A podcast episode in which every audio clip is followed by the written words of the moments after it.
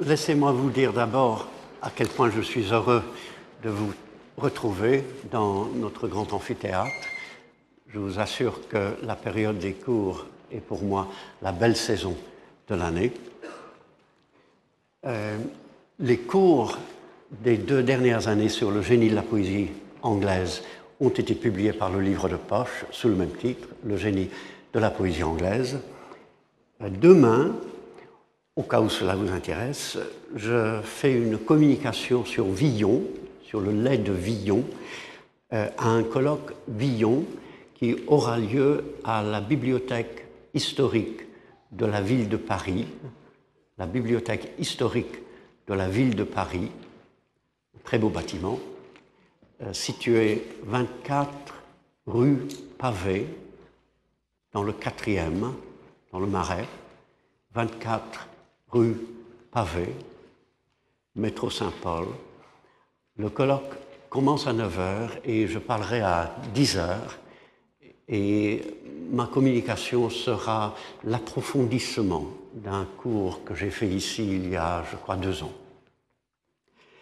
Cette année, comme toujours, je ferai deux séries de cours euh, parallèlement, euh, avec une pause entre les deux. Je euh, ferai cours la semaine prochaine, malgré la proximité de Noël. Il y aura donc cours le 21 décembre et je reprendrai le 11 janvier. Le cours de la première heure s'appelle, comme vous le savez sans doute, De l'émerveillement et cherchera à définir non pas exactement la merveille, mais l'émerveillement en tant qu'émotion et en tant qu'acte de connaissance. L'émerveillement dans toutes ses formes. Je m'intéresserai à des écrivains qui ont parlé explicitement de l'émerveillement, de nombreux points de vue, et aux écrivains qui ont créé l'émerveillement sans nécessairement en parler.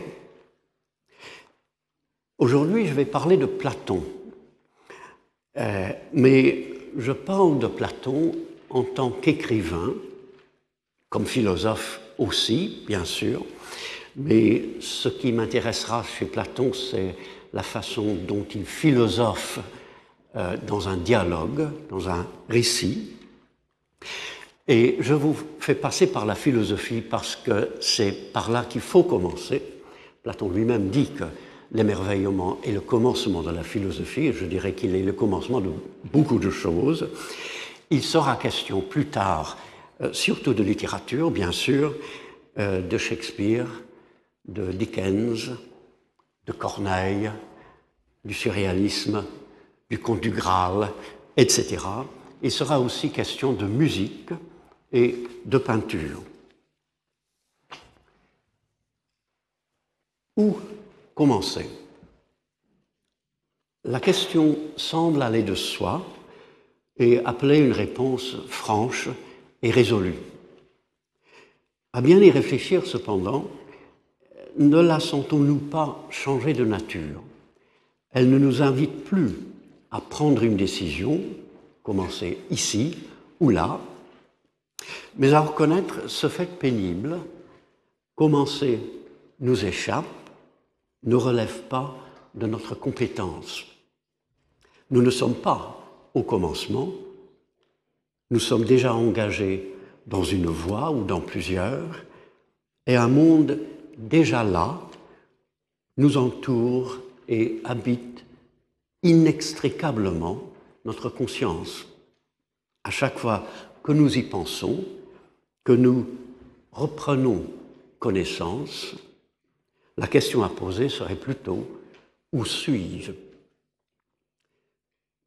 Le thé tête de Platon est un dialogue moins connu que d'autres, thé et tête, si vous ne le connaissez pas, TH et accent aigu et accent aigu T et accent grave TE, T et tête,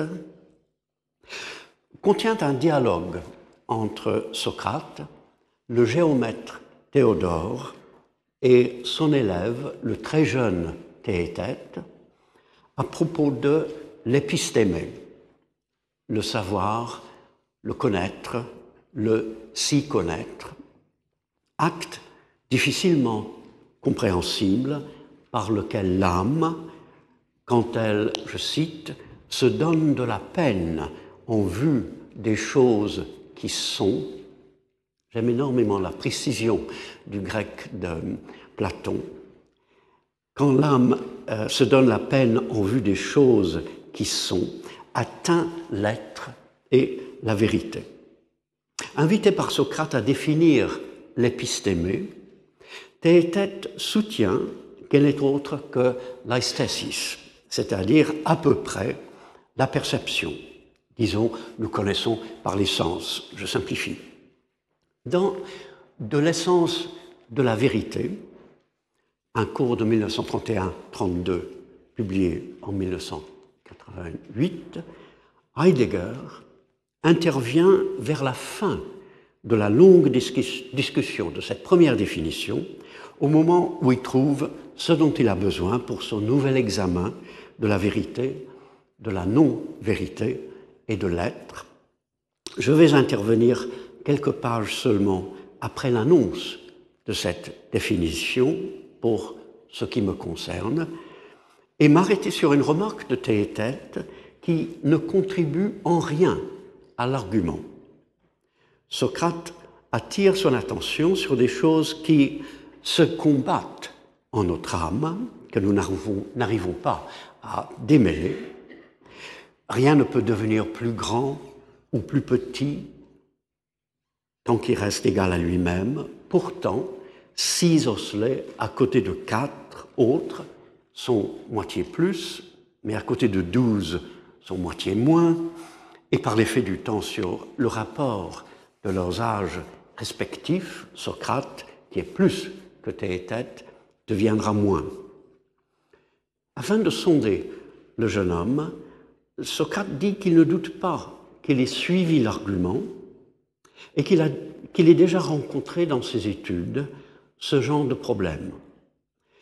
C'est bien le cas, et la réponse de Théétète est exemplaire. Et j'en atteste les dieux, Socrate, je m'émerveille prodigieusement à me demander que sont ces choses-là, et quelquefois vraiment, à regarder ces choses, je suis pris de vertige. De quoi Théétète s'émerveille-t-il et quelle est la nature de son émerveillement?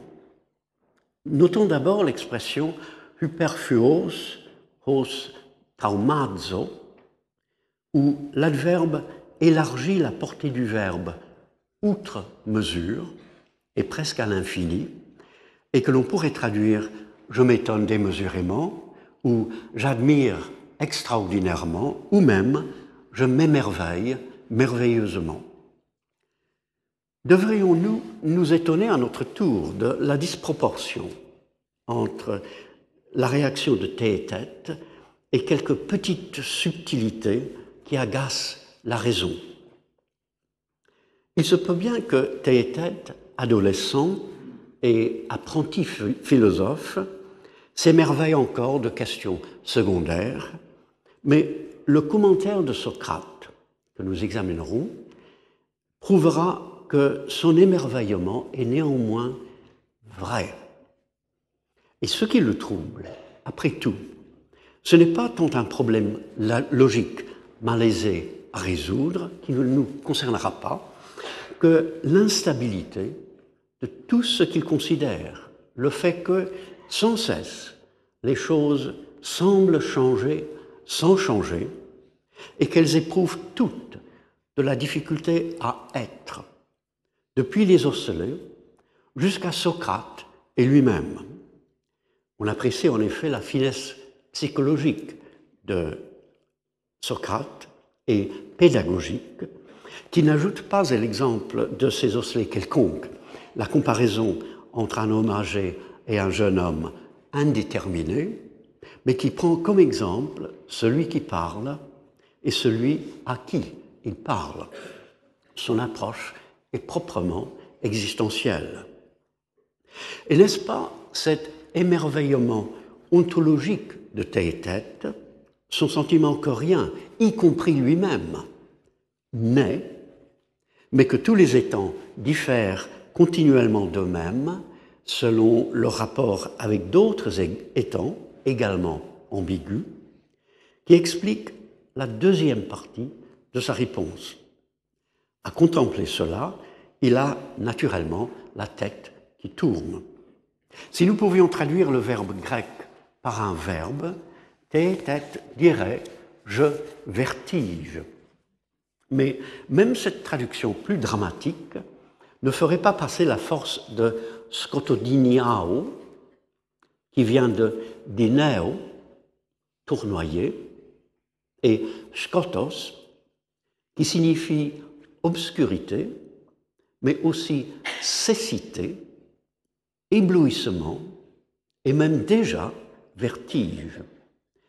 Si Platon augmente le premier sentiment de tête en lui faisant dire qu'il s'émerveille prodigieusement, en lui prêtant peut-être le langage un peu emphatique des adolescents, il lui donne ici ce mot très riche par lequel il descend dans les ténèbres de l'esprit, tout en étant ébloui et en éprouvant vertige sur vertige. En exprimant son émerveillement, Théétète en atteste les dieux. Étant donné ce qui va suivre, il serait erroné de prendre pour une simple façon de parler cet appel, cette prise de conscience du fait qu'au plus ardu de l'effort de ce que Socrate nomme l'âme, le divin est une aide nécessaire et une présence possible. Il semble que l'on ne fasse pas beaucoup attention non plus à la manière dont Socrate encouragea Théétète, malgré son hésitation, à hasarder une définition de l'épistémé en lui disant qu'il en serait capable si Dieu le voulait.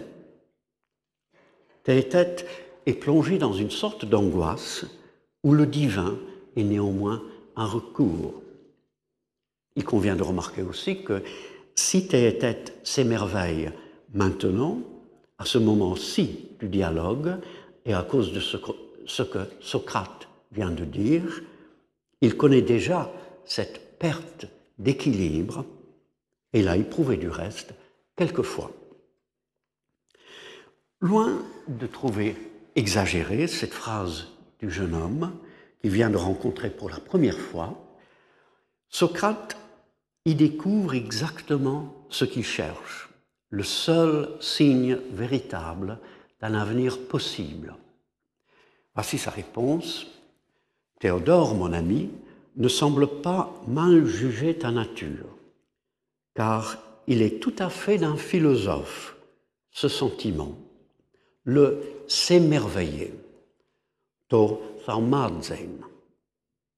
En effet, il n'est d'autre commencement de la philosophie que celui-là.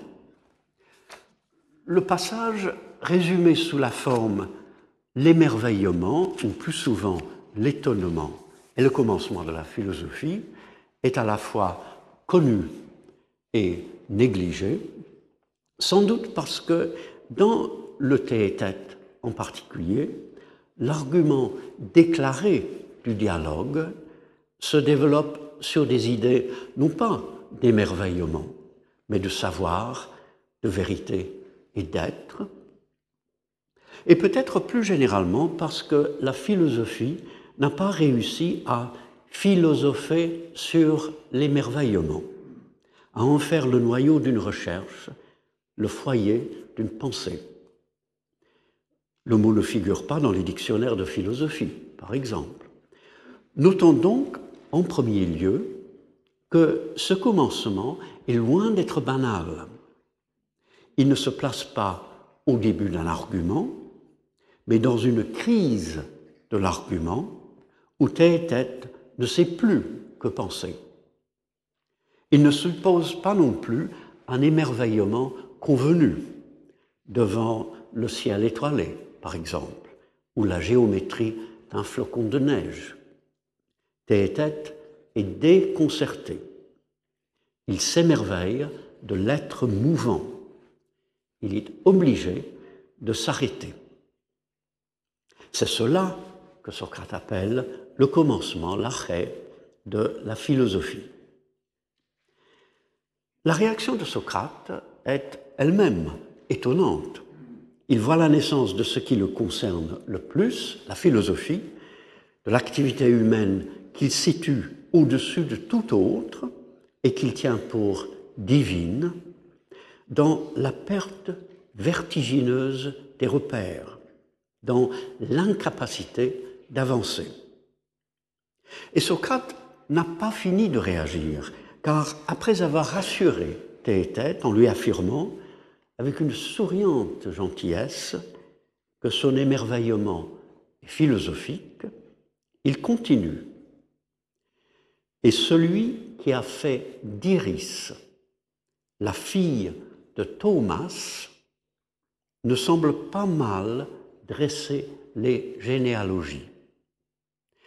Il suppose, ou feint de supposer, que le dieu Thomas, Thaumas, est la merveille, Thauma en grec, en personne, et la source divine de ce sentiment duquel procède la philosophie. S'il se réjouit du fait que l'on présente Iris comme la fille de la merveille, c'est sans doute parce qu'ainsi Iris, messagère des dieux et chemin entre le ciel et la terre, est censée apporter aux hommes, en tout premier lieu, le pouvoir de s'émerveiller et de devenir philosophe. Il pense aussi à l'arc-en-ciel, écharpe d'Iris, qui semble avoir eu pour les Grecs un double sens. Présage dans l'Iliade de la guerre et de l'orage, Iris donne à Théétète le trouble intellectuel, l'étonnement perplexe, d'où naîtra la philosophie. Apparition précaire et miraculeuse de l'invisible dans le visible, figure de l'envol de l'esprit vers ce qui le transcende, Iris, l'arc-en-ciel, lui promet l'émerveillement exaltant qui accompagne la recherche du vrai philosophe. Il ne faut pas moderniser la pensée de Platon en lui prêtant une sensibilité aux présences naturelles qu'il n'avait peut-être pas. Socrate assure dans le Phèdre qu'il n'apprend rien en regardant la campagne et les arbres. Mais il est difficile de ne pas penser qu'en faisant allusion à l'arc-en-ciel, à cette harmonie de couleurs et à cette courbe qui annonce la forme parfaite du cercle ou de la sphère, Socrate, regardant chez Théétète le côté inquiétant de l'émerveillement, ne lui présente pas aussi son côté exaltant. Et Platon est loin d'avoir terminé son analyse. Le dialogue continue. Et Socrate, qui a assimilé la définition proposée par Théétète, savoir et perception, à la formule de Protagoras, l'homme est la mesure de toute chose, parle pendant un long moment de Protagoras avec Théodore, en soutenant qu'une théorie qui donne à chacun le droit de supposer que ce qu'il perçoit est nécessairement vrai, enlève toute possibilité d'instruire les autres, puisque tous sont également capables, et de réfuter l'opinion de qui que ce soit, puisque personne ne se trompe. Il se tourne ensuite vers Théétète pour lui demander avec une douce ironie s'il ne s'émerveille pas de se trouver ainsi en possession d'une sagesse que ni les hommes ni les dieux ne peuvent surpasser. Ce qui voit est vrai. Théétète répond Par Zeus, je m'émerveille beaucoup. Car l'impression qu'il avait pendant leur longue discussion que la thèse de Protagoras était juste s'est vite transformée en son contraire, maintenant que Socrate l'a démoli. Pourquoi ce deuxième émerveillement? Peut-être parce que cette nouvelle expérience, voir comme faux ce qui semblait vrai, avec l'émerveillement qu'elle occasionne, est nouvelle pour Théétète, alors que son premier émerveillement lui était déjà familier, avant même qu'il ne rencontre Socrate. Peut-être aussi parce que le commencement ne s'accomplit pas en un moment, en une seule prise de conscience de notre impuissance à comprendre, et que Théétète doit continuer de reconnaître qu'il est jeune, comme Socrate le lui dit aussitôt. Peut-être avant tout pour que le lecteur saisisse ce qui arrive à Théétète, qui se trouve au commencement à la fois de la philosophie et de lui-même, afin de lui donner le courage de, de définir le savoir, Socrate lui avait parlé en effet de son art maïotique, du procédé par lequel, fils lui-même d'une accoucheuse, il aide non pas les corps, mais les âmes à enfanter des idées et juge de la vanité ou de la viabilité de ce qu'elles mettent au monde. Théétète connaît les douleurs de l'enfantement, de l'accouchement plutôt, et c'est de lui-même qu'il accouche. Le Théétète raconte la naissance de la pensée sérieuse et de Théétète, le commencement de la philosophie et du philosophe. Je ne sais pas si vous entendez ce bruit. Oui, je vous prie de nous en excuser, il n'y a rien à faire. Les travaux continuent comme l'année dernière.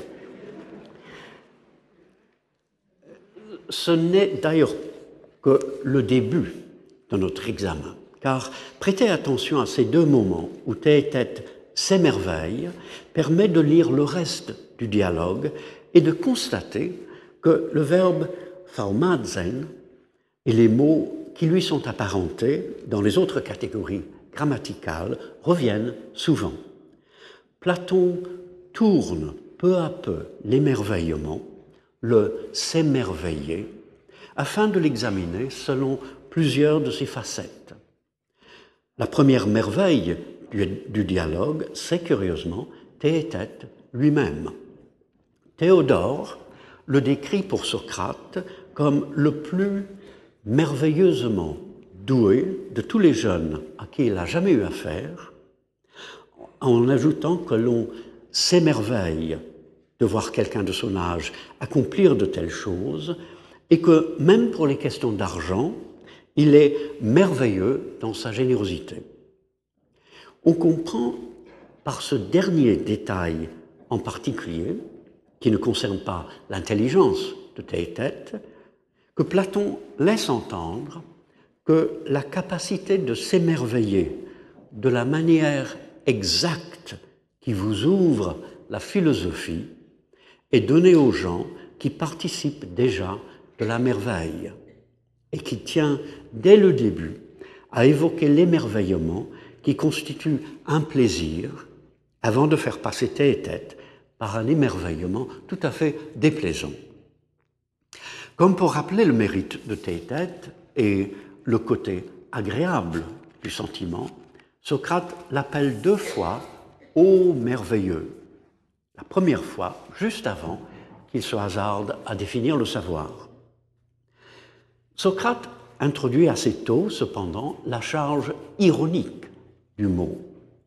Après avoir parlé de la façon merveilleuse dont progresse, si le Dieu le permet, ceux qui le consultent dans son rôle d'accoucheur, il se moque des gens qui, l'ayant quitté, reviennent implorer de nouveau son aide avec des manœuvres merveilleuses. Protagoras est trois fois la cible de cette ironie en l'espace de deux phrases. Socrate dit s'émerveiller de quelque chose chez lui. Il s'émerveille du début de sa proposition. Pourquoi dit-il dire que l'homme est la mesure de toute chose plutôt que le porc? Et ne voit plus de raison de s'émerveiller de Protagoras comme d'un dieu.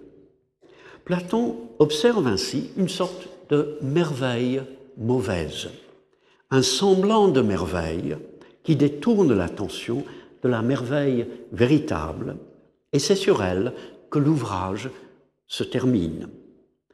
Ayant fait ce qu'il a pu pour tête, sans que la discussion du savoir, sur le savoir ait abouti, puisque son but était en partie de servir d'épreuve au jeune homme, Socrate lui déclare que son art maïotique ne peut aller plus loin et que lui-même est ignorant et ne sait rien de ce que savent tant de grands hommes merveilleux.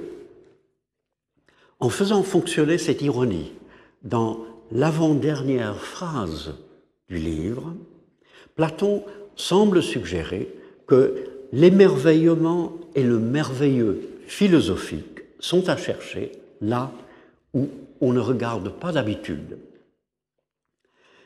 L'éducation de Théétète passe aussi par l'expérience de cet émerveillement erroné.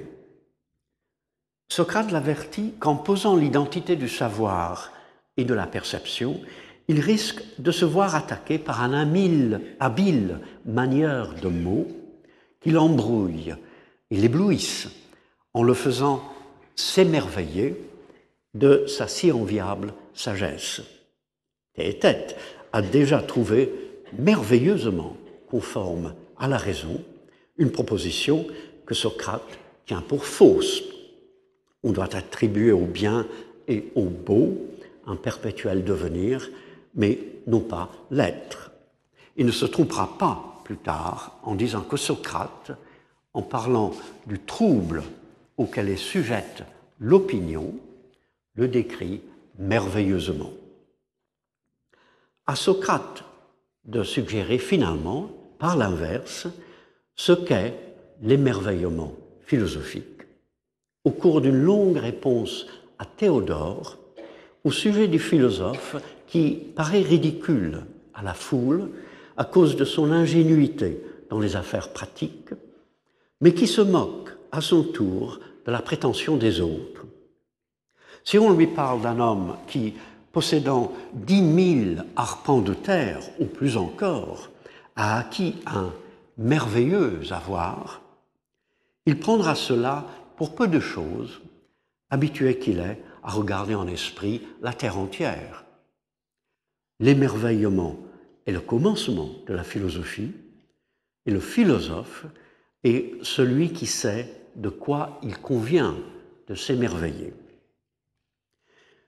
On surprend ici l'œuvre presque cachée de Platon, un travail sur les mots et leur sens qui est en même temps un travail philosophique. J'ai choisi de traduire chaque occurrence du mot Thaumatzen et des substantifs, de l'adjectif et de l'adverbe qui lui sont associés par s'émerveiller, merveille, émerveillement, merveilleux, merveilleusement, afin de faire apparaître ce tissage du texte de Platon et de mettre en relief l'importance de l'idée pour la compréhension de son ouvrage. Il est vrai que tous ces mots possèdent une gamme de sens légèrement différents et qu'à chaque fois que les mots sont employés, l'un ou l'autre sens peut dominer. En Madzen, c'est aussi s'étonner ou admirer. Thaumastos signifie étonnant, admirable, extraordinaire, étrange. Le mot qui se trouve au cœur de cette prise de conscience de ce qui dépasse l'habituel, thauma signale un objet merveilleux, étrange, prodigieux ou même monstrueux. Quelle que soit la traduction, cependant, qui paraît la plus appropriée à un moment donné, il est essentiel de voir que Platon s'intéresse à ce que les significations dépliées des mots ont en commun, comme il s'intéresse aussi aux perspectives nuancées qu'elles offrent sur la réalité complexe qu'il cherche à voir.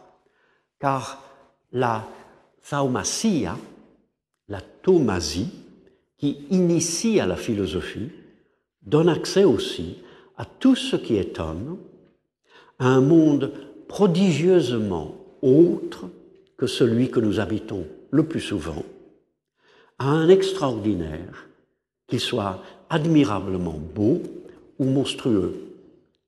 L'émerveillement et le pressentiment de l'étrange, d'une vérité étrangère au cours normal des choses.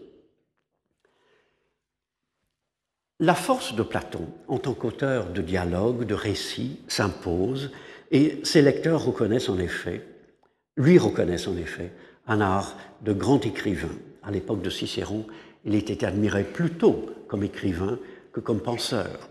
Mais on est rarement sensible à son écoute des mots que l'on ne suit pas dans le bonheur du texte et que la traduction masque trop souvent. Et il n'est pas certain que l'on ait su intégrer dans l'étude de sa philosophie l'étude de ce qu'il raconte et la manière dont il raconte. Platon n'est pas un philosophe et en plus, un écrivain, un penseur et en outre quelqu'un qui aime, inventer des situations. Tel un auteur dramatique, il ne parle pas en son propre nom, ce qui est déjà étonnant et du reste merveilleux.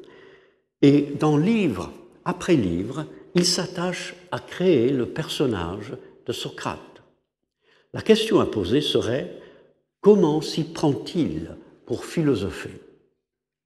Et un début de réponse serait que si le sujet du dialogue est un problème à approfondir par la dialectique et que le récit serve à faire passer les idées par des êtres concrets dans des situations en mouvement, le sujet du récit fait parfois avancer une autre idée.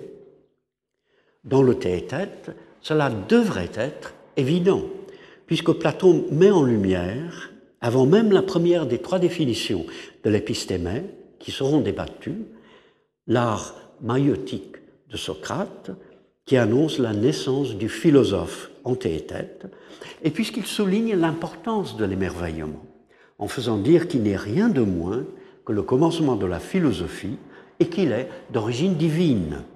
Deux idées essentielles que la notice de l'édition Budet relègue dans une note en bas de page en montrant l'émerveillement comme un fait d'expérience dans deux moments de la narration, comme le ferait un auteur dramatique ou un romancier, et en parsemant le texte d'autres formes d'émerveillement et de merveilleux. Et ce n'est pas tout, car nous venons de lire le dialogue tel que Platon ne l'écrivit pas. J'espère que ce bruit ne vous ennuie pas trop. Le tête-tête commence par un autre dialogue, où Euclide, disciple de Socrate et fondateur de l'école de Mégare, apprend à Terpsion que Théétète, blessé dans la bataille de Corinthe et atteint d'une dysenterie qui l'emportera, vient de passer par Mégare en rentrant chez lui à Athènes. Il lui rappelle que Socrate rencontra le jeune homme peu de temps avant sa propre mort, survenue probablement une trentaine d'années plus tôt, et eut avec lui un entretien qu'il valait la peine de connaître. Socrate, ayant raconté cet entretien à Euclide, celui-ci le mit aussitôt par écrit, augmentant et corrigeant le texte par ce qui lui revenait progressivement en mémoire et par les précisions que lui donnait Socrate à chaque fois qu'il l'interrogeait, Euclide offre à Terpsion de faire lire par un esclave la transcription du dialogue, et c'est la voix anonyme de l'esclave que nous entendons. Le dialogue est profondément marqué par ces deux pages de mise en scène ou de mise en récit qu'il est inexact d'appeler un prologue.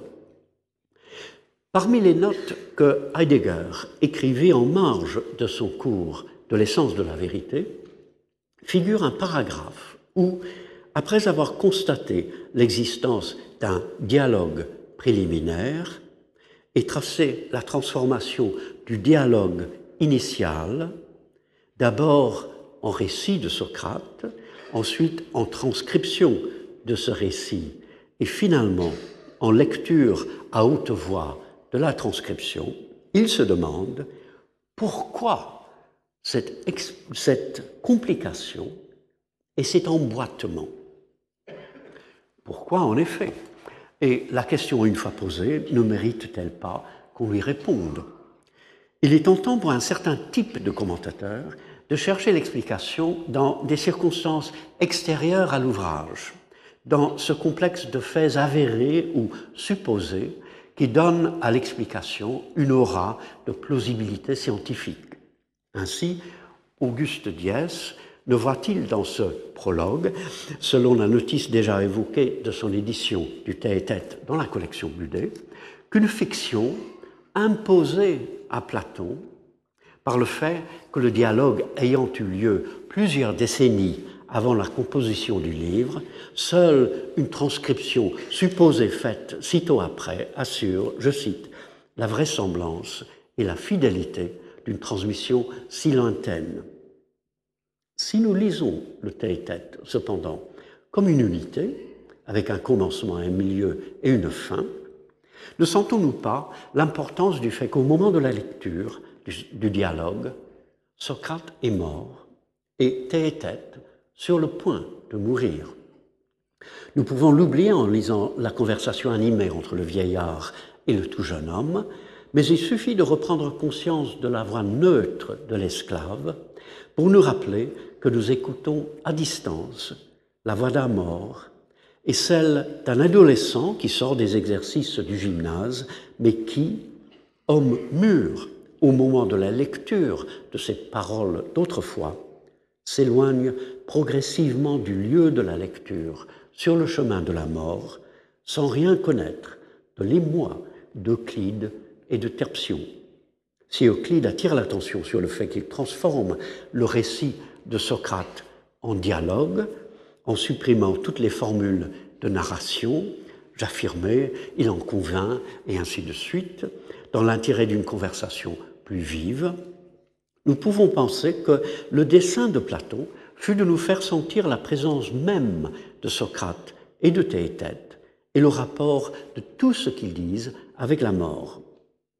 Et si nous ne revenons pas à Euclide et à Terpsion à la fin de l'ouvrage, qui s'arrête lorsque l'esclave termine sa lecture, Platon s'arrange pour, que Socrate, dans la toute dernière phrase, donne rendez-vous à Théodore pour demain matin, je cite, et s'en aille répondre à l'accusation de Mélétos dans un procès où nous savons qu'il sera condamné.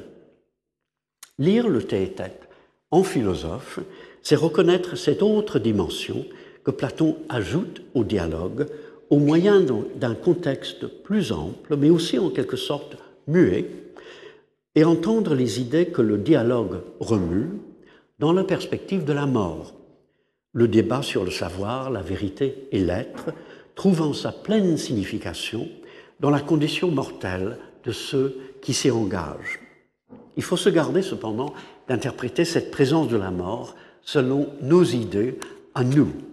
La mort de Socrate et de Théétète ne rend pas vaines les belles idées qu'ils considèrent, et ces idées n'acquièrent pas un surcroît de valeur à cause de l'état mortel et fini des hommes. Que dit Socrate lui-même au moment dans l'Apologie, où il imagine que quelqu'un lui demande s'il n'a pas honte de s'être adonné à une activité qui le met en danger de mourir. Qu'un homme doit s'occuper de savoir, non pas s'il risque de vivre ou de mourir, mais uniquement si les choses qu'il fait sont justes ou injustes, les actions d'un homme bon ou mauvais. Nous voyons Socrate dans le dialogue tout faire pour aider Théétète à enfanter des pensées vraies, et nous apprenons au cours de la discussion entre Euclide et Terpsion que Théétète vient de se conduire de façon exemplaire dans la bataille de Corinthe. La recherche du savoir, de la vérité, de l'être est l'affaire non pas d'une intelligence pure, mais d'un homme entier dans les circonstances particulières de sa vie. Elle trouve sa place dans la quête du bien qui est présentée dans d'autres dialogues comme l'idée suprême et ici comme se manifestant dans le bien vivre. Et l'émerveillement, nous ne l'avons pas abandonné.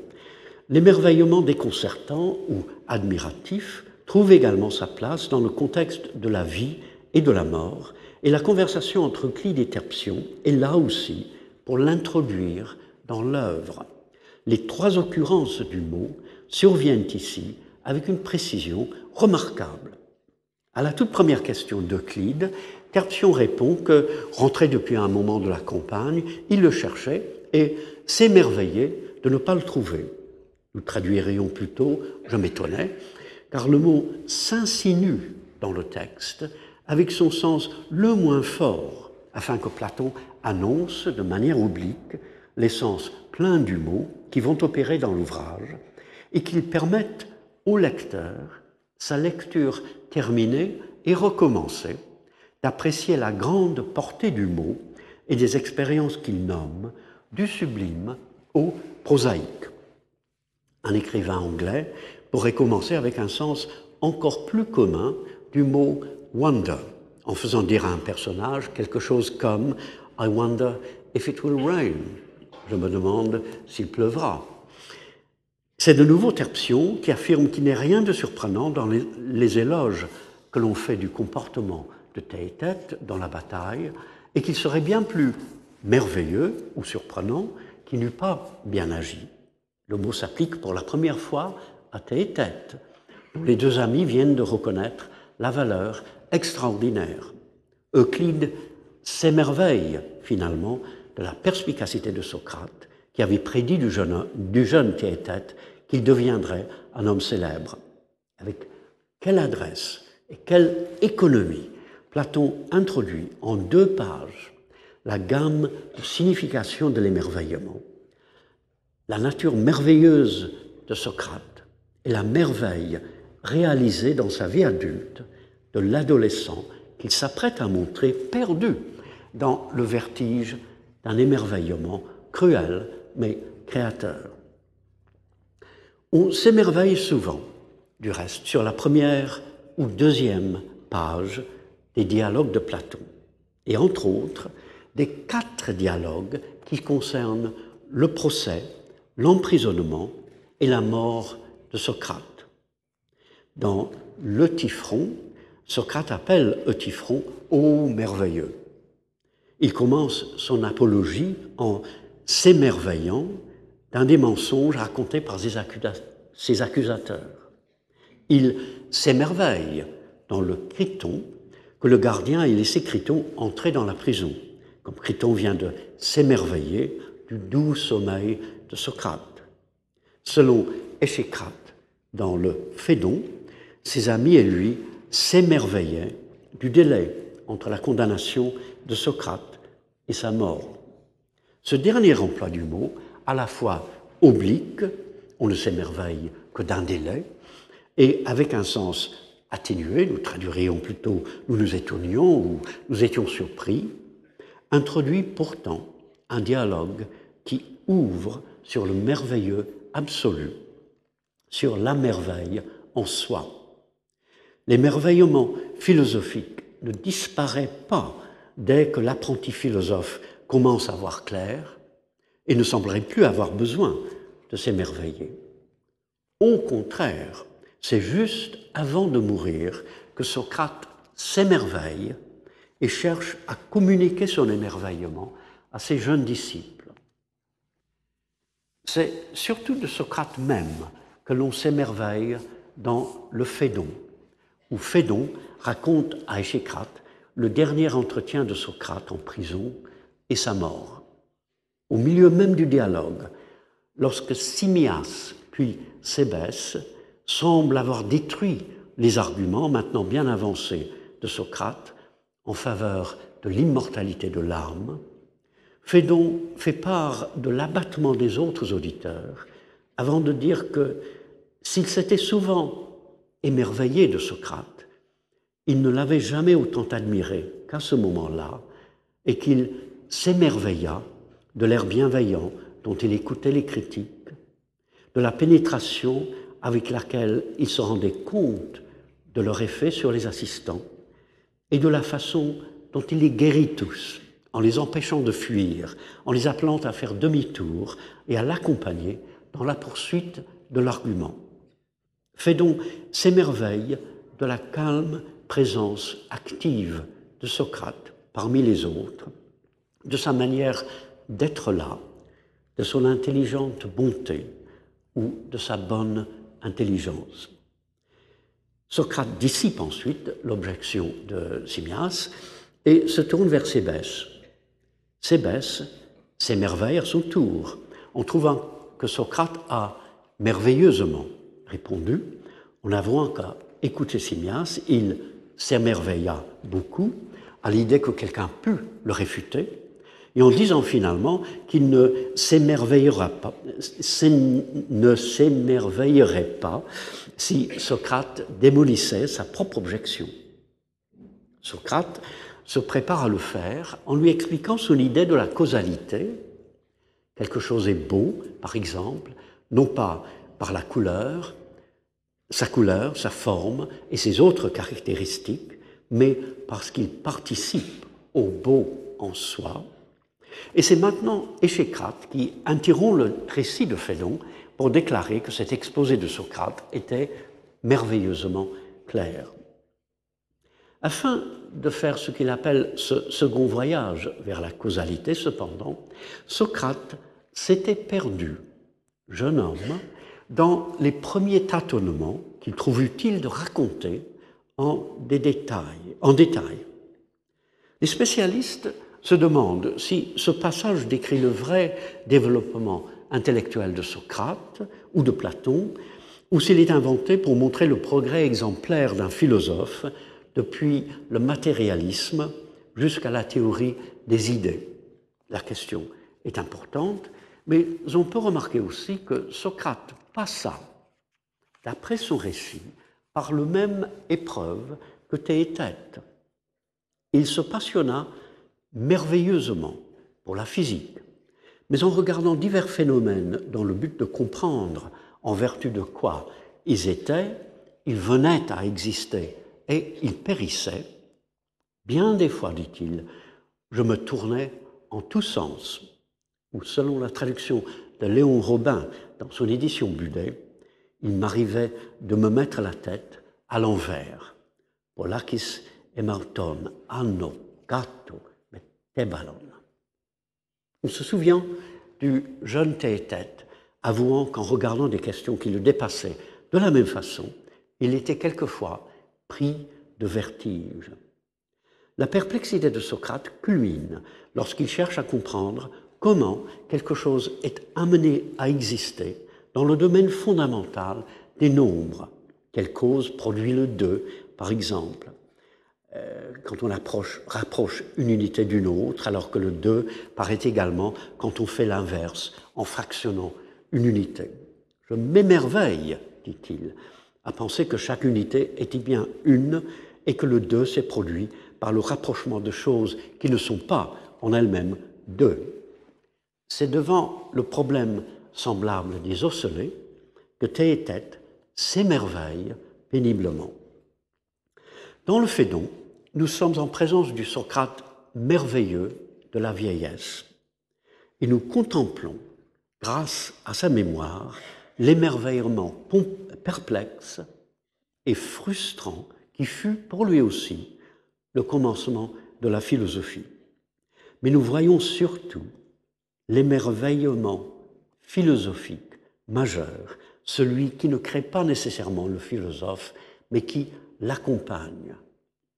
Ayant répondu à Sébès et convaincu ses auditeurs de l'immortalité de l'âme, Socrate commence à parler de la vie après la mort, puis déclare soudain Il y a beaucoup de lieux merveilleux de la terre. Il ne pense pas banalement aux montagnes, aux rivages, aux îles de la Grèce. Il pense à ce qu'il appelle la vraie terre ou la terre elle-même. Nous ne l'habitons pas, dit-il, car elle est située au-dessus de nos têtes dans l'éther. Ce que nous prenons pour le ciel n'est que la surface de l'air à travers laquelle nous voyons le soleil et les étoiles, et nous sommes aussi éloignés de la terre véritable et du ciel véritable qu'un habitant de la mer, qui pourrait prendre pour le ciel la surface des eaux où il verrait se déplacer les astres, est éloigné de notre réel à nous. Ce n'est évidemment qu'une façon de parler, une de ces créations étonnantes et exactes de l'imagination qui accompagne si naturellement chez Platon le travail le plus intense de la pensée. Le mythe traduit cependant le sentiment qu'une autre perspective sur la Terre la révélerait dans son être même, au-delà de l'apparence que nous voyons pendant la phase mortelle de notre vie. Il traduit surtout la conviction que la terre et le ciel sont bien plus beaux que nous ne le pensons. Sur la vraie terre, dit Socrate, toutes les couleurs dépassent en nombre, en éclat et en pureté celles que nous percevons d'ordinaire, avec ici un blanc plus blanc que la craie ou la neige, là un pourpre merveilleux de beauté. On sent chez Socrate une grande émotion à contempler, juste avant sa mort, ce que pourrait être, ou plutôt ce que sont, la terre et le ciel, qui rayonnent déjà de beauté, et l'enthousiasme qui le saisit à penser que si seulement nous pouvions élever la tête au-dessus de notre manière de voir, nous verrions la vraie terre, le vrai ciel, la vraie lumière. L'émerveillement qui peut bien être devant la splendeur d'une montagne ou d'une île est avant tout l'impression d'autre chose, l'aperçu d'une profondeur d'être, un seuil, une porte qui s'entrebâille. Il n'est pas simplement une expérience agréable qui survient de temps à autre. Il est nécessaire comme une sorte de don, de grâce, qui permet de mieux voir. Nous ne savons pas, dit Socrate, que nous habitons les creux de la terre, comme les habitants de la caverne dans la République ne savent pas qu'ils tournent le dos au réel. Et l'émerveillement est là pour nous en convaincre. Il incite à aller plus loin, quel que soit le domaine ou reste où nous l'éprouvons, car il ne se limite pas au visible, au monde naturel. Il invite en somme à s'engager plus avant dans la philosophie, dans la recherche amoureuse de la sagesse. L'émerveillement recréateur de Socrate dans le Phédon débouche sur la grande description des fleuves souterrains, du voyage des âmes après la mort et des divers jugements qui leur sont réservés. Un autre écrivain, ayant fait culminer ainsi son exploration de l'émerveillement, aurait peut-être terminé son ouvrage sur ces hauteurs. Platon revient sur presque la dernière page un émerveillement presque comique. Socrate, ayant bu le poison, ses amis pleurent et crient leur détresse. Que faites-vous là? leur dit-il. Ô pharmacioi, ô merveilleux. Même si nous traduisons par étonnants individus ou mes étranges amis, c'est bien d'une forme d'émerveillement qu'il s'agit, non pas devant l'exaltante supériorité d'Ariel ou d'une version du réel que nous ne faisons qu'entrevoir, mais au contraire devant l'inertie de l'habitude, devant un comportement conventionnel qui n'est pas au diapason de la merveille, de l'immortalité. Par une petite touche d'une ironie parfaitement compatible avec la sympathie et le désir de réconforter, Platon semble suggérer le monde ordinaire, la vie ordinaire, qui continue même après le passage de l'émerveillement le plus élevé. Bon, je m'arrête là. La semaine prochaine, euh, pour le cours de la première heure, je parlerai du début de la divine comédie de Dante, du début du prélude de Wordsworth, et vous verrez pourquoi, de la conversion de Saint Paul selon les actes des apôtres. Dante, Wordsworth, les actes des apôtres. Euh, pour le, deuxième cours, qui va commencer à moins 20, il y a une photocopie et je pense que vous les trouverez sur l'estrade si vous les avez déjà, euh, si vous les avez pas déjà prises. Merci beaucoup.